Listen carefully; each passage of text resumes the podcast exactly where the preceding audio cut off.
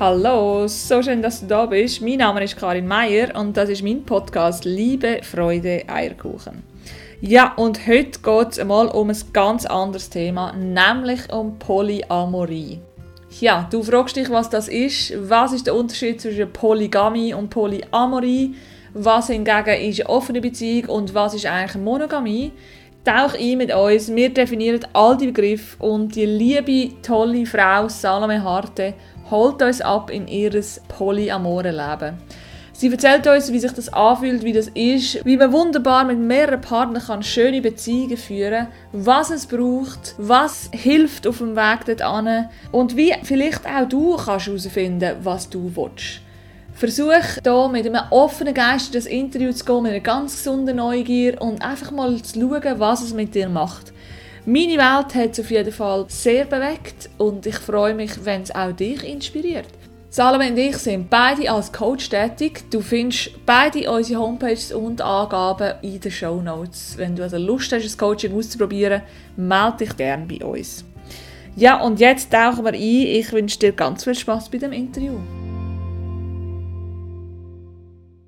Ja, ich würde ganz gerne damit starten, dass wir ein paar Begriffe definieren.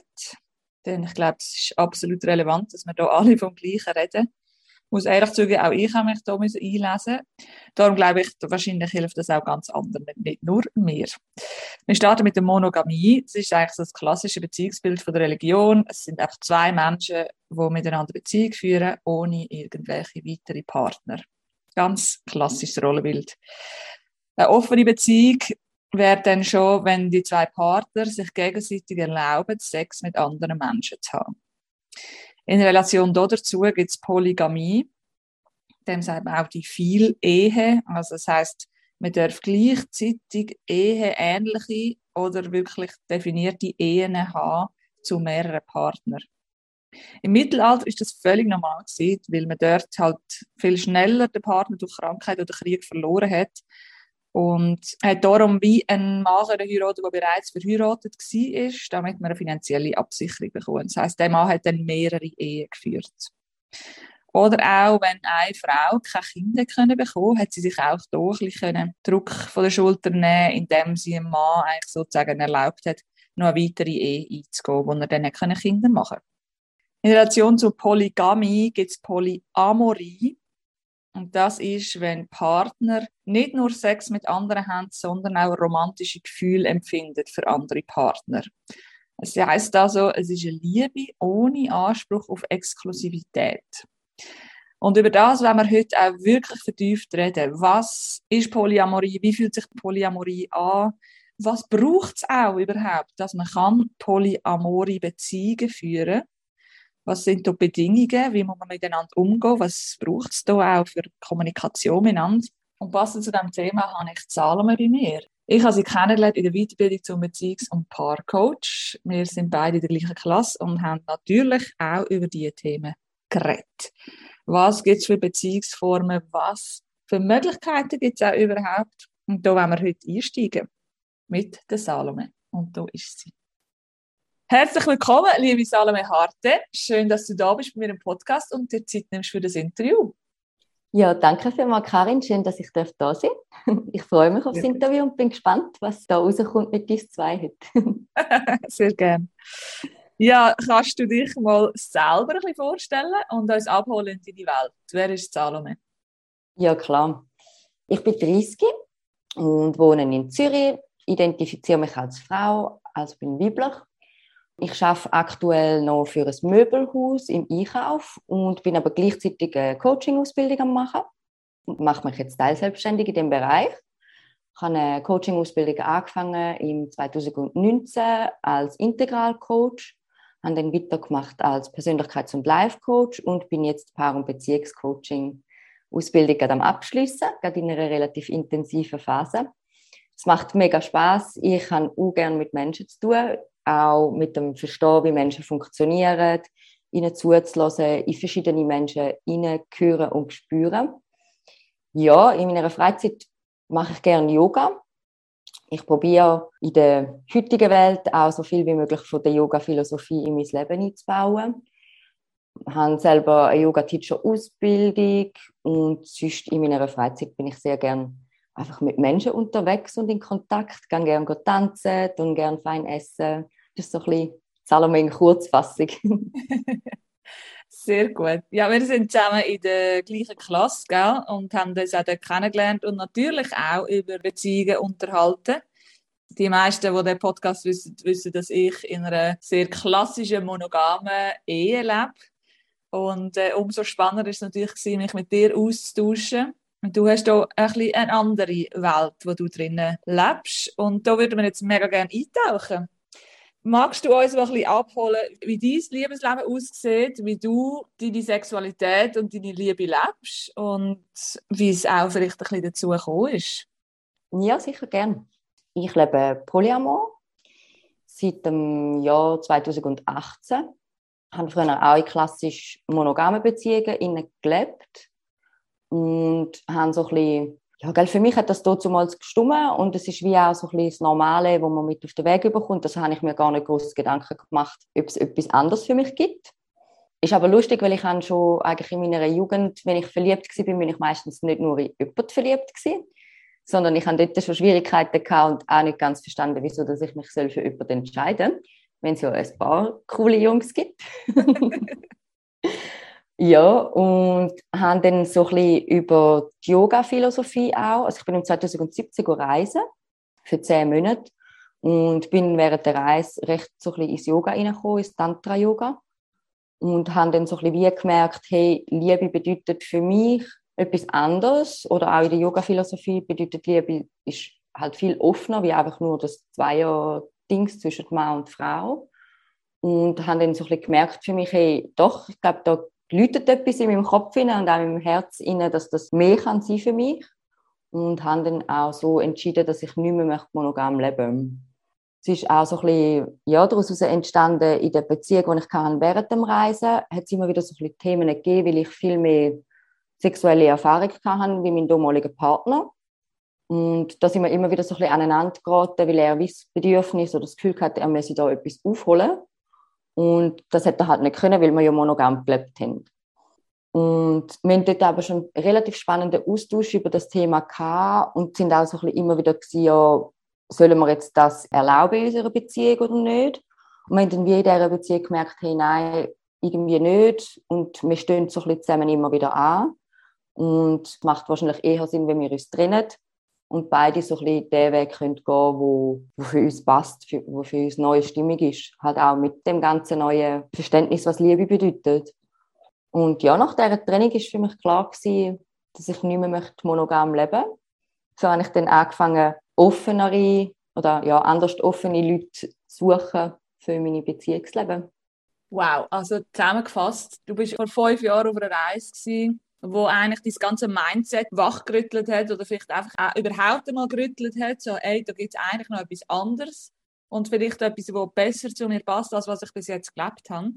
Genau, ja.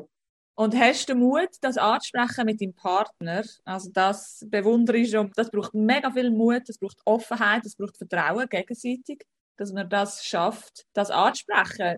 Und auch irgendwo vor fünf Jahren gefühlt, für mich ist das Thema dort überhaupt noch nicht aktuell gewesen. Heute hörst du das an jedem Ecke, aber vor fünf Jahren, ich weiß nicht, wie hast du das damals wahrgenommen? Hast du dort auch schon mit dich mit Leuten können austauschen oder bist du eine von den Vorbilder gewesen? Es ist schon vor fünf Jahren ein Thema gewesen, aber ein bisschen versteckt das. Man merkt es jetzt schon, ja. so in den letzten paar Jahren ist es auch recht in den Medien aufgekommen. Zum Beispiel SRF hat auch immer wieder Beiträge dazu. Es ist so ein bisschen massentauglicher geworden grundsätzlich haben wir so während der Hippie-Zeiten ja schon mal so eine Phase gehabt, wo es auch nicht das Tabu war, wo sicherlich auch viele Leute das mitgenommen haben. Und auch wenn man so ein bisschen zum Beispiel in die USA anschaut, dort die Statistiken anschaut, dann sieht man, dass gleich auch schon 20 bis 25 Prozent der Menschen mal nicht monogam gelebt haben. Also wo wirklich auch so das Modell ausprobiert haben. Und man sagt so, in den USA aktuell etwa 5 Prozent der Bevölkerung lebt einvernehmlich nicht monogam. Und es gibt auch da bei uns Leute, wo man, ja, wo man Beiträge schauen kann. Es hat schon immer wieder so ein Interviews gegeben und so. Mm, ich würde sagen, damals halt, gerade während dem Reisen trifft man eher, und dann vielleicht auch noch in der Yoga-Szene, trifft man eher so ein auf mehr open-minded Leute. Also während dem Reisen ist es vielleicht noch ein normaler gewesen, um so ein den Austausch haben mit gewissen Leuten, die das auch leben. Mm, nachher beim Zurückkommen, bin ich ganz ehrlich, ist es auch eine verwirrende Zeit für mich im Allgemeinen, weil ich halt so einen Wechsel kann in meinem ganzen Mindset, nicht nur was Beziehungen angeht, dass es dann schon nochmal so ein eine Reintegrationsphase gebraucht hat in der Schweiz. Ja. Mhm. Ich glaube, du sagst gerade etwas mega Wertvolles, hängt mega ab vom Umfeld, wo du gerade bist, oder? Wahrscheinlich auf Reisen ist das Thema mega normal gewesen. Und da kommst du wirklich zurück, dann nach so einer langen Zeit, zehn Monate hast du gesagt, kommst zurück in die Schweiz, in dein alte Umfeld, wo das vorher ja wirklich kein Thema war. Und das äh, sicher auch mega von dem abhängt, oder? Ich meine, ich bin aufgewachsen in einem so klassischen Beziehungsmodell und auch im ganzen Freundeskreis von meinen Eltern, aber auch in meinem ganz klassische Monogamie. Wahrscheinlich etwa bei 95 Prozent. Oder, oder wir reden nicht darüber. Das kann natürlich auch sein. Guter Punkt, hast du gerade selber gemerkt. ja, aber total, also ich gebe da, da total recht, das Umfeld hat einen recht großen Einfluss. Mm, respektive auch im Sinne von, gell, wenn man sich entscheidet, zum einen Wechsel machen in seinem Lebensstil, sei das jetzt in der Beziehung oder im Beziehungsmodell oder im Allgemeinen, dann ist ja immer das Umfeld da, wo vielleicht früher noch mal passt hat und jetzt vielleicht auch nicht mehr passt. Oder Widerstände, die kommen, oder Leute, die vielleicht auch sagen, ja komm, das ist jetzt eine Phase, du bist irgendwie ja, kurz vor 30, willst du dich vielleicht noch austoben und so also das Umfeld hat sicher einen wichtigen Teil auch, wie wohl, dass man sich selber fühlt bei etwas, was man macht. Hat man Rückendeckung von seinem näheren Umfeld oder nicht? Oder sind da auch alle total dagegen? Mhm. Das kann man jetzt gerade sehr gut vorstellen. Ja. Wahrscheinlich hast du da unterschiedlichste Reaktionen bekommen, oder? Von wow, mega toll bis zu eben, sag mal, schläft's. Ja, mega spannend ich habe natürlich äh, im Vorfeld zu dem Interview auch noch, noch mal ein bisschen reflektiert und ich darf mich mega glücklich schätzen, dass ich viele Leute in meinem Umfeld habe, sei das Familie oder enge Freunde, die sehr offen sind. Ähm, logisch, es hat auch dort Leute gegeben, wo es dann mal schnell, schnell ein bisschen gerüttelt hat oder ja, wo so ein bisschen, vielleicht auch sich dann angefangen haben, über ihre eigene Beziehung Gedanken zu machen, was in denen seine Beziehungen wieder etwas ausgelöst hat. Das ist einfach auch noch ein Punkt. Ähm, aber so, also von meinen Eltern bis hin zu meinen Geschwistern und all meine engen Freunde habe ich niemanden der irgendwie dagegen war oder gefunden hat, hey, geht's noch, was soll jetzt das? Ja, die meisten Leute sind mir immer mit Neugier begegnet, was mega schön ist. Ich finde Neugier etwas mega Schönes, weil es halt auch den Dialog zulässt, dass man sich austauschen darüber, ja, was stimmt für dich oder wieso machst du das, was ist der Hintergrund und so lernt man ja auch immer etwas. Mhm. Ja. Aber es hat auch Situationen gegeben von nicht so engen Leuten, wo ich schon das Gefühl hatte, ja, die hat man mal ab und zu mal, mal zu Mittag essen oder so und die zum Mittag findet jetzt halt nicht mehr statt. Mhm. Ja. Was würdest du sagen, wenn da Widerstand kommen, hängen die mit den eigenen Wert zusammen, also mit den eigenen Einstellungen vielleicht auch, mit den eigenen Erwartungen vielleicht auch an eine Gesellschaft, an eine Gesellschaftsform? Wie hat unsere Gesellschaft zu funktionieren und kommt der Widerstand dann vielleicht auch aus Angst? Total. Also es ist halt immer so ein bisschen, der Wert ist etwas, wo je tiefer das der Wert ist, desto weniger lässt er sich rütteln. Mhm. Ähm, also vor allem gerade auch, wenn es irgendein Leitwert ist, wo jemandem wichtig ist, damit er im Leben kann agieren kann, dann rüttelt es natürlich relativ viel auf. Und dann ist manchmal auch für gewisse Menschen viel einfacher, um dann das wieder so ein bisschen unter die Decke schieben und möglichst nichts mit dem zu tun haben. Einfach auch, dass sie sich wie nicht Gedanken darüber machen, an was rüttelt es jetzt. Was sicherlich auch noch so ein, bisschen ein Thema ist, und das ist noch interessant, da denkt man vielleicht gar nicht unbedingt dran, ist so ein bisschen auch, ähm, sagen wir, man hat so verschiedene Pärchen als Kollegen. Und wenn man ja in einer Beziehung ist, dann ist ja immer zum Beispiel der Partner von einer anderen Kollegin safe. Weil Salome ist ja selber in einer Beziehung, also bezieht sicher nicht vom Partner von mir. Mm, und da habe ich schon auch gemerkt, dass es bei gewissen Frauen dann so ein bisschen Unsicherheit ausgelöst hat, weil ich bin ja dann nicht mehr einfach nur in einer Beziehung. Der Partner von einem selber, von der Person vielleicht, ist dann nicht mehr unbedingt safe, weil Salome könnte ja alles machen. Oh, wow. Okay, ja klar. Also es ist mhm. wie plötzlich, könnte da auch ein bisschen eine Unsicherheit oder eben vielleicht eine Angst entstehen, was ist, wenn sie mit meinem Partner etwas möchte anfangen. Genau, ja. Und mit dem habe ich überhaupt nicht gerechnet. Also ich habe, wie, wo ich, bevor ich das kommuniziert habe, schon damit gerechnet, dass vielleicht gewisse Leute so finden, ui, okay, komisch, kann ich noch nicht damit umgehen, brauche ich vielleicht Zeit dafür oder vielleicht will ich nicht damit umgehen. Aber das hat mich schon auch noch so ein bisschen fasziniert.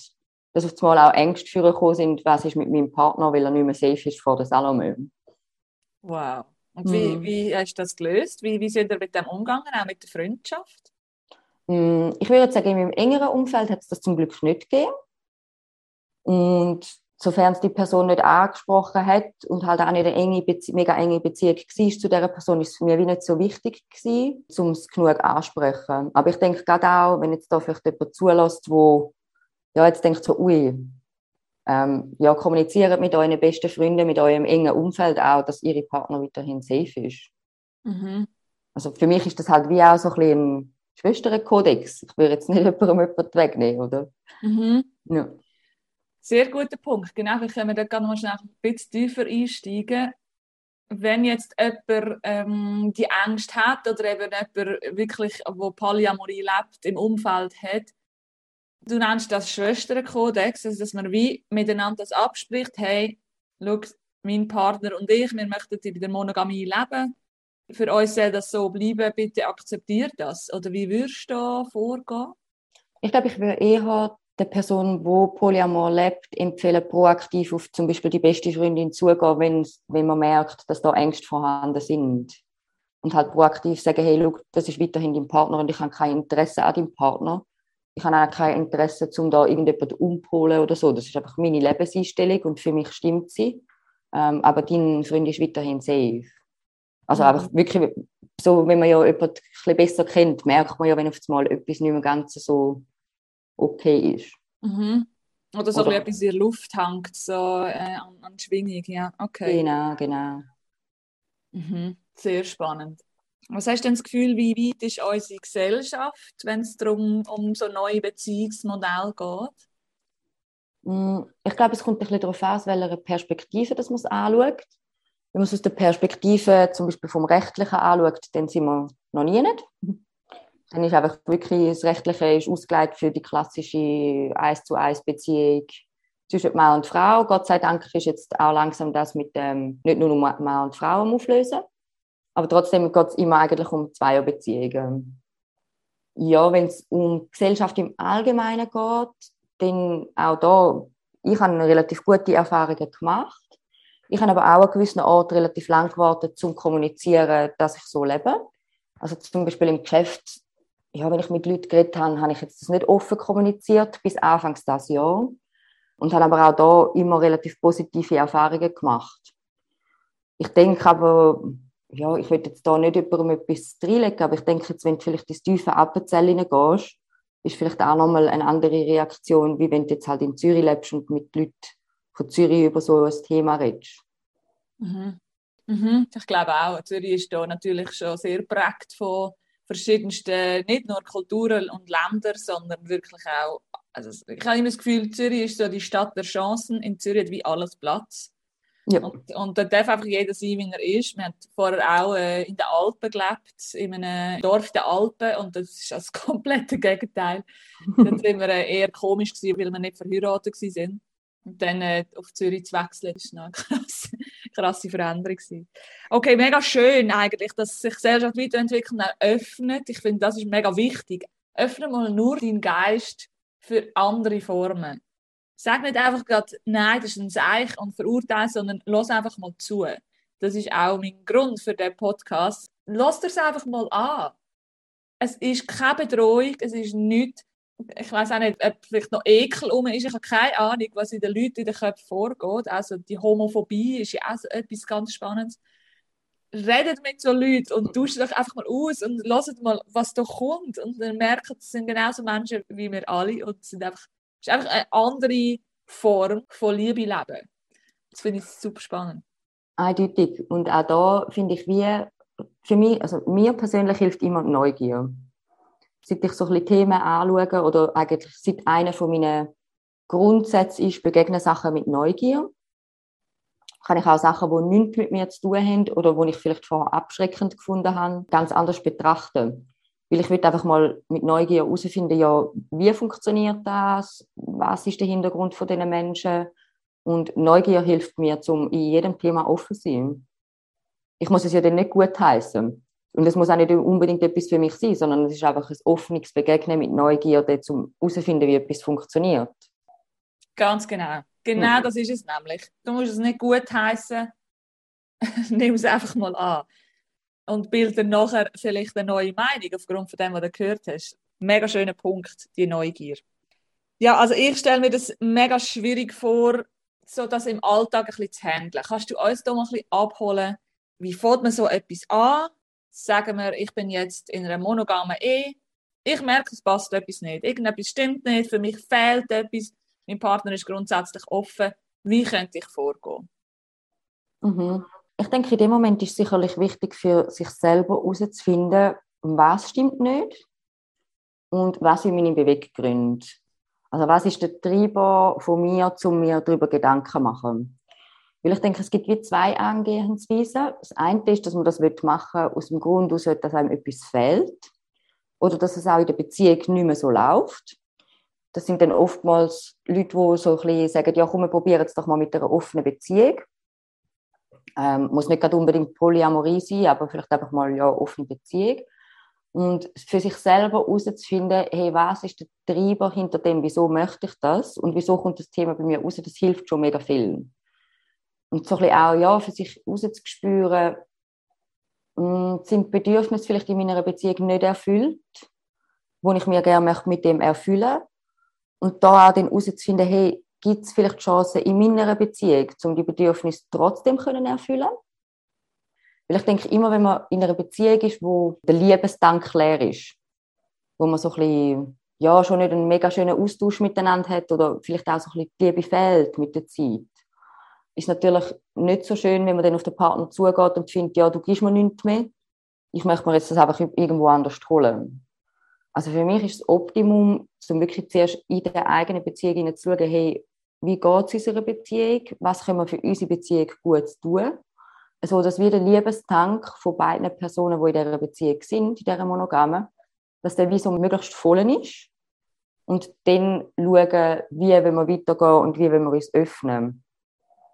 Mm, ich denke, es hilft mega fest, auch im Sinn von nicht nachher im Partner auszulösen, ich bin nicht genug gut oder ich kann ihr etwas nicht, nicht etwas erfüllen, sondern wirklich aus einer vollen und guten Beziehung rauszukommen und dann finde, hey, aber ich möchte noch mehr. Mhm.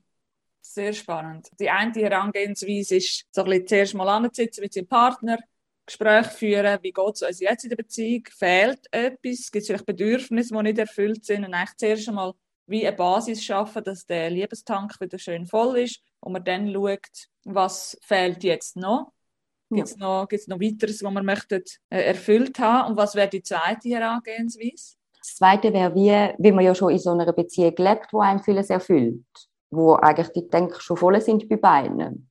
Dann kann man so Sachen mega gut ansprechen, gerade von Anfang an. Weil es ist ja dann auch nicht aus dem heraus, dass etwas nicht erfüllt ist. Also es gibt so ein bisschen wie die zwei Sachen. Und ich denke, gerade bei einer Beziehung, halt eben, wo vielleicht der Tank ein bisschen leer ist und wo es nicht so gut harmoniert, finde ich es wichtig, zum zuerst die Beziehung zu stabilisieren. Weil ein Wechsel auf ein anderes Beziehungsmodell bedeutet auch immer gleichzeitig Strapazen. Es werden Emotionen führen es wird vielleicht auch, eben gerade wenn man monogam vorher gelebt hat, die Frage aufkommen, hey, bin ich nicht genug gut oder wieso muss mein Partner zu jemand anderem gehen, um sich Sachen erfüllen. Darum ja, also es ist so wie die Frage, fängt man schon an mit einer vollen und schönen Beziehung und findet, hey, ich will einfach mehr oder fährt man an mit, unsere Beziehung ist leer und darum möchte ich irgendwo anders mir etwas erfüllen, wo ich mir aber vielleicht am Anfang auch in meiner eigenen Beziehung haben können erfüllen. Und das einfach immer mehr zurückgegangen ist, weil man nicht zusammen kommuniziert hat oder nicht zusammen auf die eigenen Bedürfnisse gelassen hat. Das sind so ein bisschen die zwei verschiedenen Paar, ja, wie es so ein bisschen anfangen. Und ich denke, was auch wichtig ist, ist sicherlich eine Basis zu schaffen in der Kommunikation, wenn man nicht kann miteinander kommunizieren wird es auch schwierig, um so Themen ansprechen. Weil, ja, man, also man ist im Kopf in Polt auf Monogamie in dem Moment. Und es rüttelt an den Wert, es rüttelt an der Beziehung, es kann an so vielem rütteln und darum ist Basis, eine gesunde Basis schaffen für Kommunikation ist für mich das Element Nummer eins. Auf Kommunikation gehen wir nachher gerade nochmal tiefer ein. Ich möchte das nochmal so ein bisschen wiederholen. Ich glaube, das ist mega wichtig. Also wenn ich ein Beziehungsproblem habe, ist nicht immer der Weg, dass die Beziehungsform nicht stimmt. Ich glaube, das, das ist jetzt du mega gut erklärt, dass man zuerst wirklich mal schaut, was stimmt nicht in meiner Beziehung, um was geht es wirklich. Mhm. Denn mega oft ist es nicht einfach nur, ich möchte noch andere sexuelle Welten entdecken, sondern es sind ganz andere Bedürfnisse. Mega gut erklärt. Ich glaube, es ist super wichtig, dass man da zuerst mal wie schaut, okay, was fehlt, was braucht es, was kann ich machen, dass der Tank voll ist und zum nachher schauen, okay, jetzt fehlt noch etwas und das hole ich mir noch anders, weil vielleicht mein Partner nicht offen ist dafür. Weil vielleicht irgendwie mein Partner keine Lust hat auf die Art von Sexualität oder weil ich mal ein anderes Geschlecht auch vielleicht möchte ausprobieren. Das könnte auch noch eine Form sein. Es geht ja nicht immer nur um sexuelle Unerfüllung, oder? Es könnte ja auch mal sein, dass man ein anderes Geschlecht möchte testen, oder nicht? Ja, unbedingt. Und ich denke, das gibt es auch oft ähm, in der Polyszene, dass es halt auch darum geht, wirklich mit, mit dem anderen Geschlecht ähm, eine Verbindung zu haben, sex sexuell oder nicht. Und ich, also ich möchte auch noch betonen, dass es in der Polyamorie nicht einfach nur um Sexuelle geht, sondern es geht auch darum, zum wirklich emotionale Bindungen mit anderen Menschen aufbauen ähm, sagt das in der sexuellen Sicht oder nicht, oder ob Sexualität dazugehört oder nicht, spielt nicht immer eine Rolle. Also es gibt wirklich auch tiefere Verbindungen, wo man kann eingehen kann, ohne dass man ähm, mit, mit dem zweiten Partner muss Sex haben. Mhm. Und ich denke aber, wenn man halt aus dem rauskommt, das Zweite, und merkt, hey, in unserer Beziehung ist alles tiptop, mein Partner möchte aber jetzt zum Beispiel, ich gehe jetzt gleich aufs Beispiel Sexualität ein, ich stehe auf Blümli-Sex und mein Partner steht auf BDSM. Und dann wird man das ja vielleicht selber nicht ausleben, aber dann ist doch auch viel mehr okay, dass man den Partner das ausleben lässt, weil man merkt, hey, das passt für mich gar nicht und das möchte ich nicht. Mhm. Anstatt sich selber zu etwas zwingen lassen oder irgendwie überwinden, mal dort einzutauchen, gescheiter einem Partner die Freiheit zu lassen, so meinst du? Unbedingt, ja. ja. Und so Sachen sind halt vielleicht auch etwas, wo man nicht von Anfang an kommuniziert. In der Verliebtheitsphase ist ja alles schön und toll und dann entdeckt man vielleicht den gemeinsamen Sex zusammen und der ist auch toll, aber vielleicht so nach einem Jahr, zwei merkt man dann schon, okay, jetzt habe ich etwas von meinen Bedürfnissen zurückgesteckt in der Sexualität und ich möchte das gerne ausleben. Und das geht dann vielleicht nicht mit dem Partner, weil er es einfach nicht les findet. Oder weil es ihn auch einfach nicht antönt. Mhm. Mhm. Sehr spannend. Also so oder so können wir sowieso jedem Bärli empfehlen, über das Thema Sex zu reden. Eindeutig, ja. also egal, ob wir, ob wir eintauchen in eine neue Welt oder nicht, ich glaube, das hat uns so neue Welt eröffnet, dass, dass wir das zweite unsere Form von Sexualität definiert haben. Was ist Sex für uns? Was wollen wir und was finden wir gut? Unabhängig danach, was die Gesellschaft für richtig haltet oder nicht, oder was wir sollten oder nicht dürfen oder was auch immer, sondern einfach, hey, was stimmt für uns? Und das geht niemand etwas an und das kann man in den eigenen vier Wänden diskutieren, leben, wo auch immer, aber dass man auf jeden Fall den Mut hat, darüber zu reden, das finde ich mega wichtig. Mhm. Apropos darüber reden, gehen wir in die Kommunikation. Also, wie macht ihr das? Oder braucht es da irgendwie wie Regeln? Macht man das ab im Vorfeld? Hol uns doch da mal ab, wie man denn so etwas aufgleist. Mhm. Der wichtigste Punkt ist für mich in der Kommunikation, man darf über alles reden und jede Emotion ist okay. Also selbst auch, wenn man halt in einer Polybeziehung lebt und merkt, man ist eifersüchtig, dann gibt es Menschen, die vielleicht denken, oh mein Gott, ich darf nicht eifersüchtig sein. Und ich finde das ein Seich, weil das heißt, man tut Emotionen abdrucken. Und immer wenn man Emotionen abdruckt, dann werden sie einem früher oder später sehr gern wieder einholen und dann vielleicht mit einem riesen Peng und einem Klapp, weil man sie halt mega lange nicht hat anschauen Also da wirklich, jede Emotion ist okay. Ähm, es kommt aber auch immer ein bisschen darauf an, wie man sie am Partner kommuniziert. Also, und da finde ich es mega wichtig, dass man aus einer bedürfnisorientierten Kommunikation kommt, wo man sich selber überlegt, was sind meine Bedürfnisse und nicht am Partner eigentlich anschiebt, du bist da, um meine Bedürfnisse zu erfüllen sondern ich bin da, um meine eigenen Bedürfnisse erfüllen und ich bin aber auch dafür zuständig, dass ich sie dir kommuniziere, damit wir darüber reden können. ich mache jetzt doch ein bisschen Fremdwerbung, aber ich finde äh, gewaltfreie Kommunikation ein mega schönes Tool, wo ich jedem Pärchen würde empfehlen, ob monogam oder nicht, um sich mal mit dem Thema auseinanderzusetzen, weil es löst mega viel in Beziehungen, wie dass man miteinander kann kommunizieren kann. du Absolut. und lach, ja, lachst. Kann ich auch bestätigen. Ich habe eine Auto-Jahresausbildung gemacht in der GfK und das ist so befreiend, weil man einfach lernt, bei sich zu bleiben und unter anderem eigentlich zu erlösen von den eigenen Erwartungen, von Verantwortung, von Schuld auch. Das einfach ich rede aus meiner Perspektive und ich sage, was macht es bei mir? Und bin eben genau so gewaltfrei unterwegs. Es bezieht sich also auf die Kommunikation und nicht auf eine physische Gewalt. Genau. Für alle, die das nicht kennen. Ja, und sonst okay. finde ich so ein bisschen wie, ähm, für mich stimmt es auch fest, wenn ich über alles kann kommunizieren kann. Wenn mein Partner mir kommuniziert, wenn er jemanden kennenlernt, auch seine Emotionen dabei kommuniziert. Ich muss jetzt nicht bis im hintersten Detail wissen, ob jetzt äh, im Bett noch das und das passiert ist, aber so ein bisschen wie, dass ich mit dem Partner seine Emotionen auch mitbekomme. Und das ist für mich zum einen wichtig, weil ich eine Person bin, die meinen Partner relativ gut spürt. Das heißt, ich merke, wenn sich etwas verändert in der Energie oder auch im Interesse zu einer anderen Person. Ähm, und da hilft es mir halt mega fest zu wissen, ah ja, okay, es ist jetzt einfach etwas Neues hinzugekommen, mega schön. Und gleichzeitig denke ich auch, und das finde ich ein wichtiger und schöner Punkt, je mehr, dass man von einem Partner weiß und je mehr, dass man ihn spürt, auch dass er Freude hat an etwas Neuem, desto mehr hat man die Chance, sich mit ihm mitfreuen. Also mein Partner lernt jemanden kennen und hat gerade Schmetterlinge im Bauch. Es ist mega schön. Sie sind irgendwie zusammen in den Bergen und es kommt so die sprudelnde Energie von je neu und mega schön. Das kann einem auch mitreißen in einer Beziehung. Und das kann der eigenen Beziehung auch gut tun, weil es kommt frischer Wind. Es kommen neue, frische Emotionen drin Und ich kann mich für meinen Partner mitfreuen, weil ich sehe, dass es ihm gut geht. Wow. Also das heißt, wenn dein Partner dir sagt, boah, da gibt es eine andere Frau und, und die ist so cool und eben die Schmetterling und in Bergen und zusammen sein und so, dann hast du das Gefühl von der Freude. Da kommt keine Angst, da kommt keine Eifersucht, da kommt keine Panik in dir auf, wenn du das hörst. Ich würde jetzt lügen, wenn ich würde sagen, dass ich immer nur mit Freude habe. da bin ich ganz ehrlich. Also es kommt klar auch bei mir, obwohl ich jetzt schon ein paar Jahre so lebe, je nachdem, was für eine Person das ist, kann eine Unsicherheit auftauchen. Es kann auch manchmal eine Eifersucht auftauchen, wobei ich Eifersucht mega fest immer als Chance gesehen habe, um an mir selber zu arbeiten.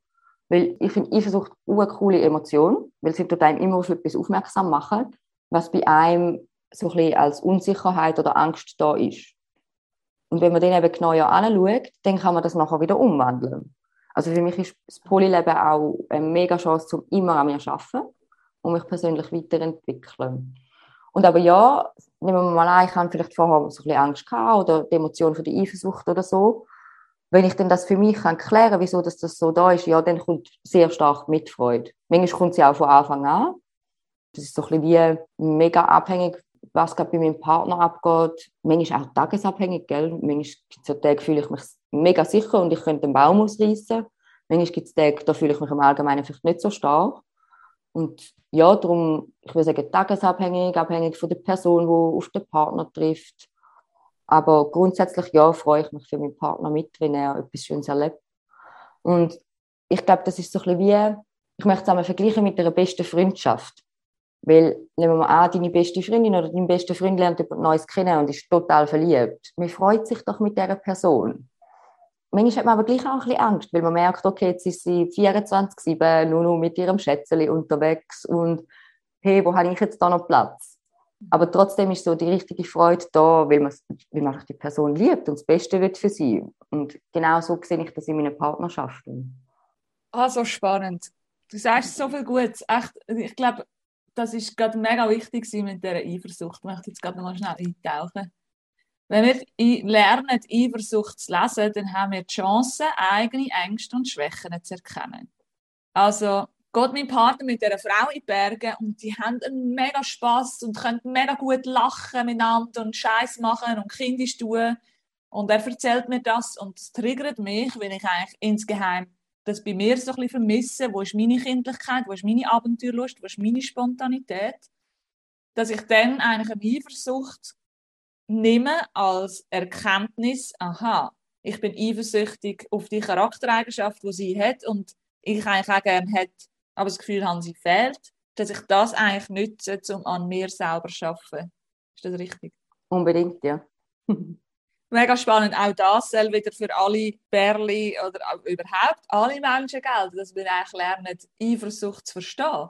Um was geht es wirklich in dieser Eifersucht? Das ist nämlich eine Chance für mich zum Wachsen. Finde ich gerade mega gut, dass das genannt hast. Ja, mega. Und Eifersucht ist für mich auch wie so ein eine sekundäre Emotion.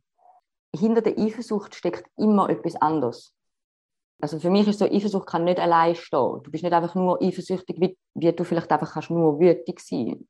Sondern du bist eifersüchtig, aber hinter der Eifersucht ist zum Beispiel eine Angst oder der Glaube, ich bin nicht genug gut. Was halt auch immer, oft, oftmals ist es eine Angst, um etwas zu verlieren. Weil man ja schon etwas hat, wo man vielleicht nicht abgeben will. Und darum ist Eifersucht für mich eine der coolsten Emotionen, um über mich selber Sachen lernen. Ja. Sehr spannend. Du hast jetzt auch so ein gesagt, dass eben auch mega wichtig ist, dass alle Emotionen dafür Platz haben. Ich glaube, da braucht es auch wirklich schon mal ein gutes Fundament in der Beziehung, dass einander auch, ich nenne es mal, erlaubt, dass es wie okay ist. Ich darf mich zeigen, wie ich bin. Ich darf alle Emotionen zeigen. Ich darf sagen, was mich bothert.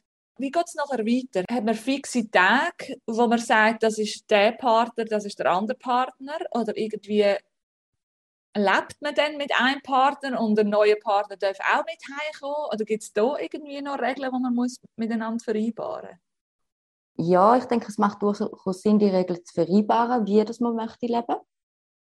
Ähm, zum Beispiel auch, ob man möchte ähm, eine hierarchische Polyamorie leben, wo es einen Hauptpartner gibt und den Nebenpartner. Das ist sicher etwas Wichtiges. Eine hierarchische Polyamorie? Ja, also es gibt dann wie Hierarchie, dass du einen Hauptpartner hast, der halt für dich so ein bisschen wie der Hauptkern ist. Und dann hast du Nebenpartner.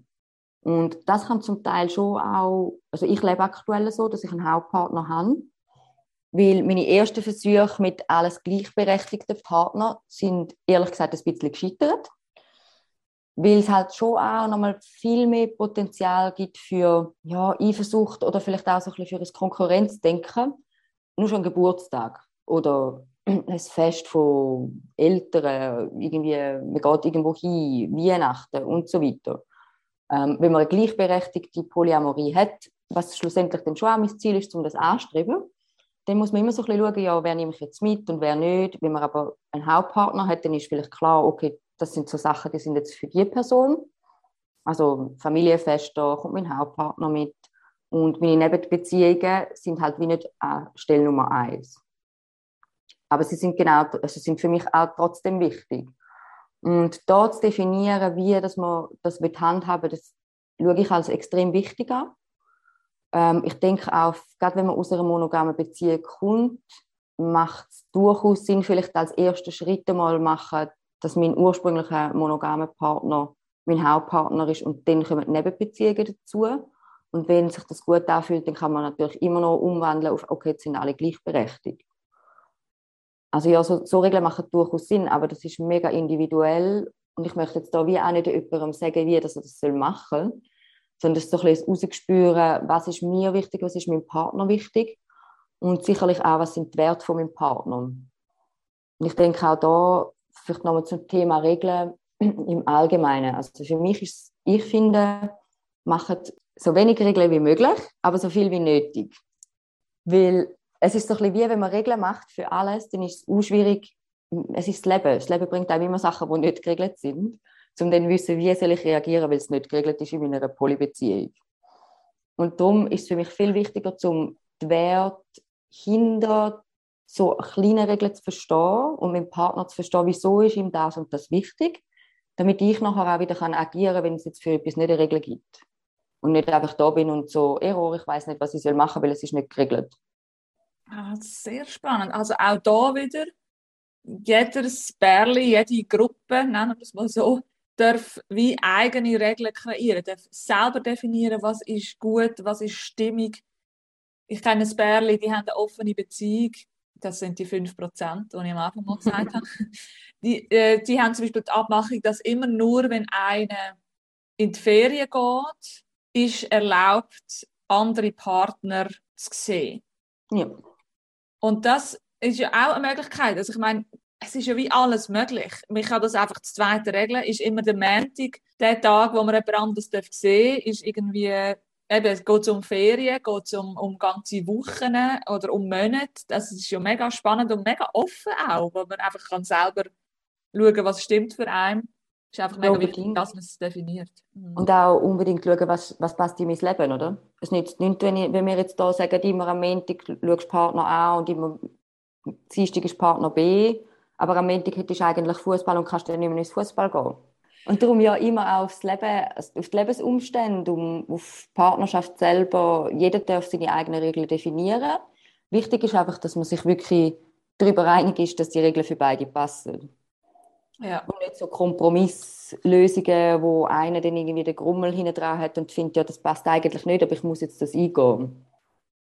Und genau das, den Grummel ansprechen, wenn er entsteht. Und nicht dann, wenn schon die Faust im Sack ist und mega äh, Emotionen im Spiel sind, sondern irgendwie feinfühlig sein und merken, hey, da stimmt etwas nicht, es passt irgendwie nicht für mich. Es geht gerade aus dem und dem Grund nicht für mich. Wie, wie finden wir da einen Weg, dass es wieder für beide stimmt? Unbedingt und auch nicht immer das Gefühl hat, dass man alles muss benennen Ich habe so ein bisschen gemerkt, manchmal ist es schwierig, wenn man nicht kann benennen was es ist, dass man es dann überhaupt anspricht, weil man weiß ja selber nicht, was es ist. Aber man kann zum Beispiel auch einfach einem Partner sagen, wenn man über etwas redet, hey, irgendwie habe ich jetzt einen Kloß im Hals. Oder ich merke, mein Bauch krampft sich zusammen, aber ich habe keine Ahnung, um was es gerade geht. Wärst du echt bereit, mir nochmal Zeit zu geben, mir Gedanken über das zu machen, damit ich nachher dir kann formulieren kann, was da los ist? Weil im Moment weiß ich es nicht. Genau, voll schön.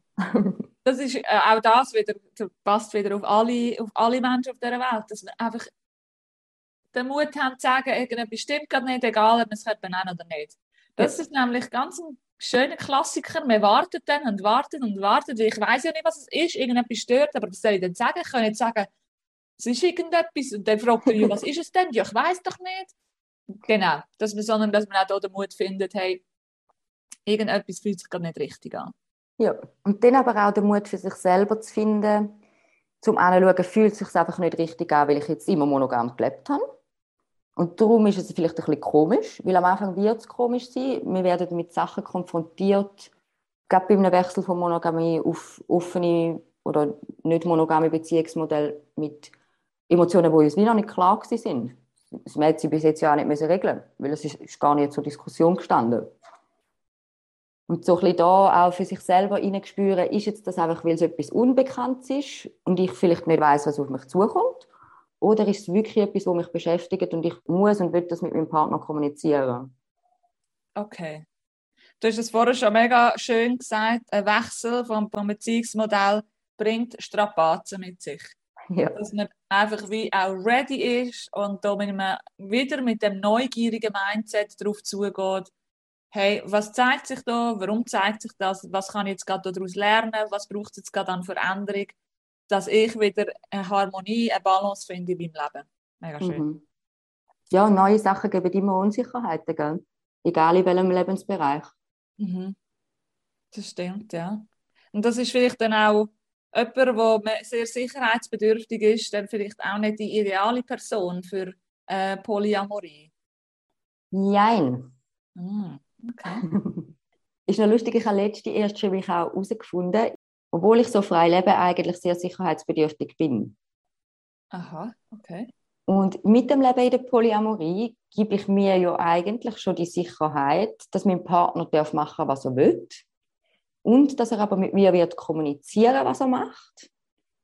Und wir das zusammen können erleben Was wiederum Sicherheit schafft. Weil in einer monogamen Beziehung, wo mein Partner mich vielleicht einfach betrügt, bin ich ja vielleicht viel unsicherer unterwegs. Das ist ja spannend. Also ich meine, generell schon mal haben wir ja nie eine Sicherheit.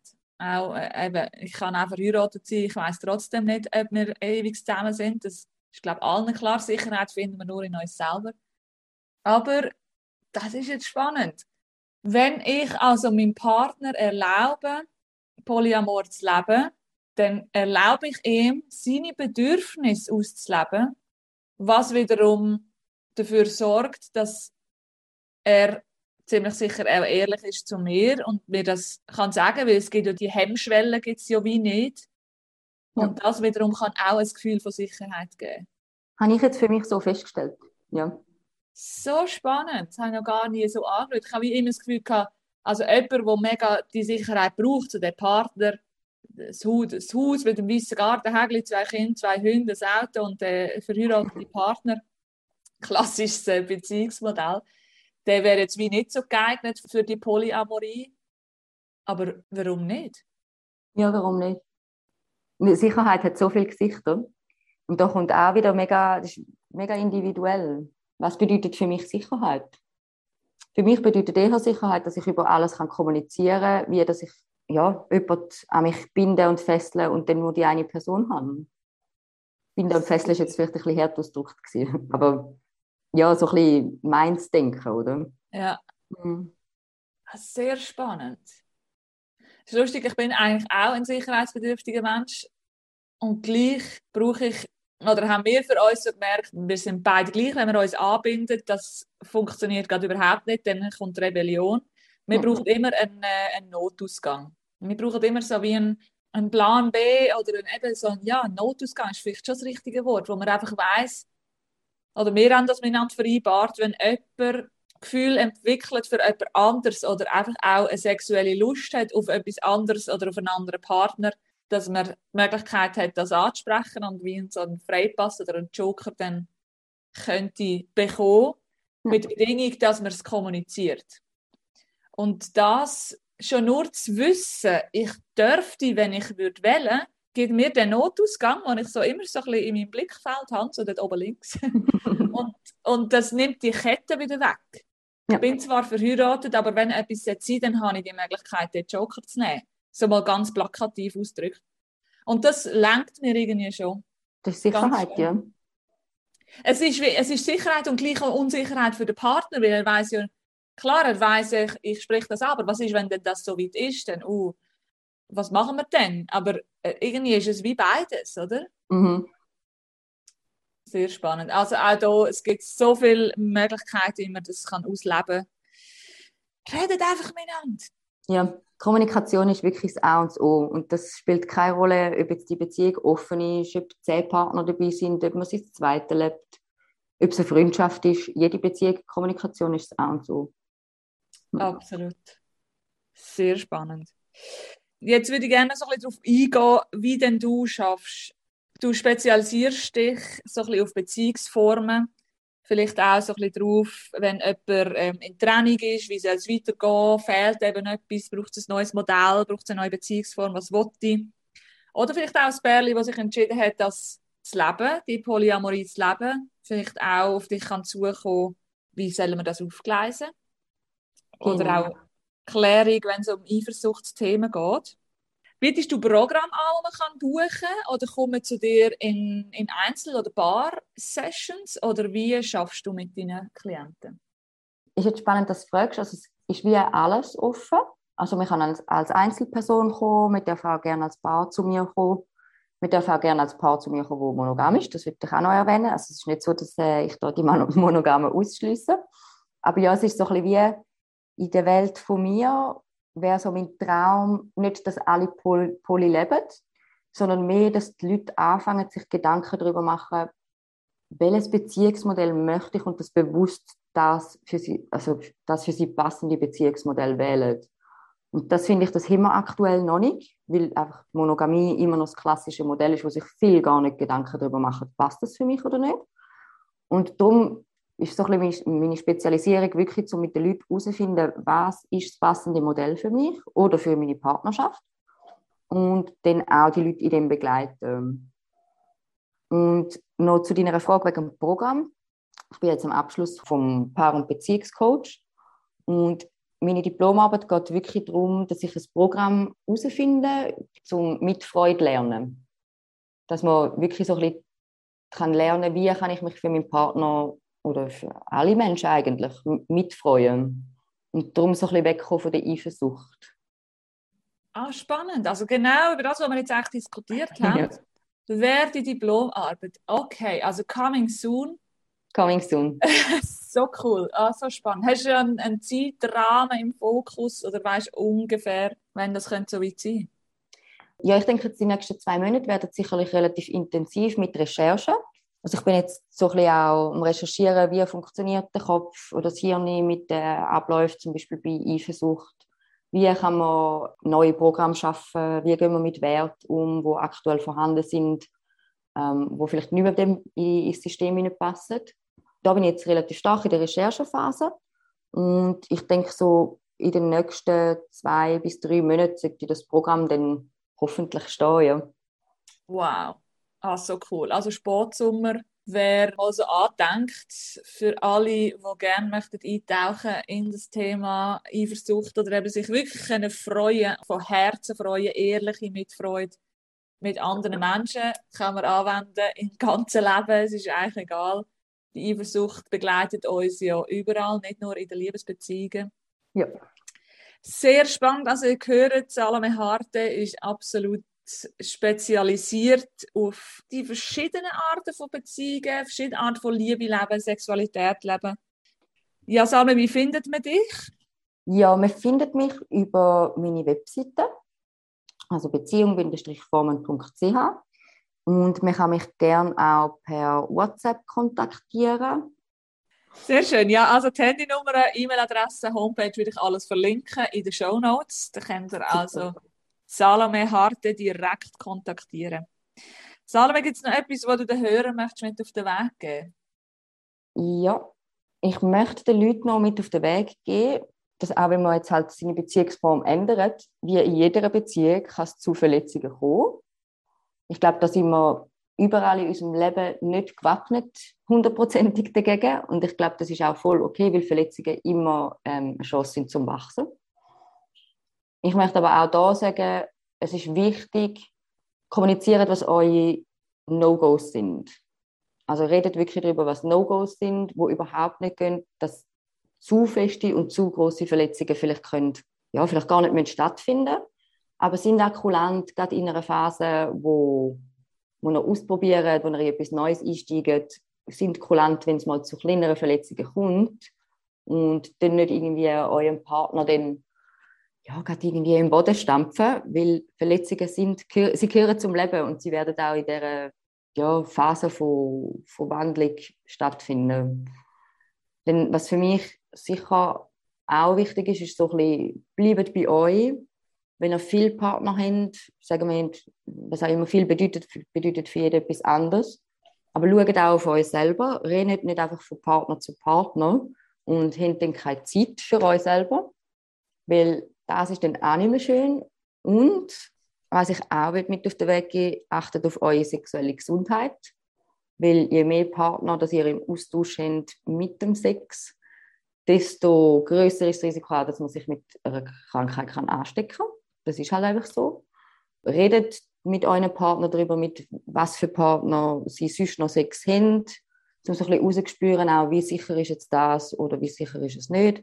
Natürlich verwendet Kondom, und lasst euch regelmäßig testen, selbst wenn ihr Kondom benutzt, weil ja, schlussendlich hat man nicht nur die Verantwortung für sich selber, sondern trägt sie immer auch für die jeweiligen Partner mit sich mit.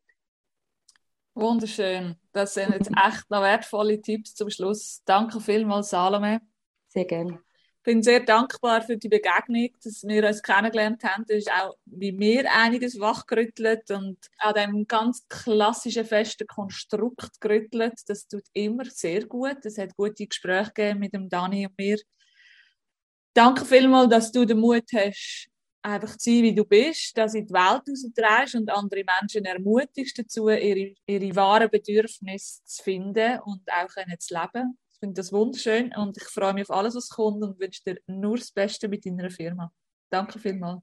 Ja, danke dir viel, vielmals. Auch danke für die Chance für das Interview. Ich bin ein bisschen nervös am Anfang, gebe ich ehrlich zu. Aber ja, es ist mega schön, wenn man auch offen darüber reden kann. Und danke, dass du eine Plattform bietest, auch um mehr Leute zu erreichen. Nur schon auch mit der Idee, eben mit der Neugier, mal etwas Neues anzulassen. Und ich kann nur zurückgehen. Ich habe ich auch Gespräche mit dir, schätze ich mega. Und auch der Austausch ist immer sehr spannend gewesen. Ja, danke vielmals. Danke vielmals. Ja, ihr Lieben, das war es mit dem super spannenden Interview und den vielen coolen Tipps von der Salome. Egal, ob du in einer Beziehung bist oder Single, es passt auf jeden. Du findest unsere Daten in den Show Notes. Wir sind beide Coach, wir sind gerne für dich da. Oder schreib doch der Salome, auch wenn du eine Frage hast oder eine Beratung brauchst oder Hilfe willst. Sie ist gerne für dich da. Und dann freue ich mich, wenn du bald wieder reinlässt. Mach's gut. Tschüss.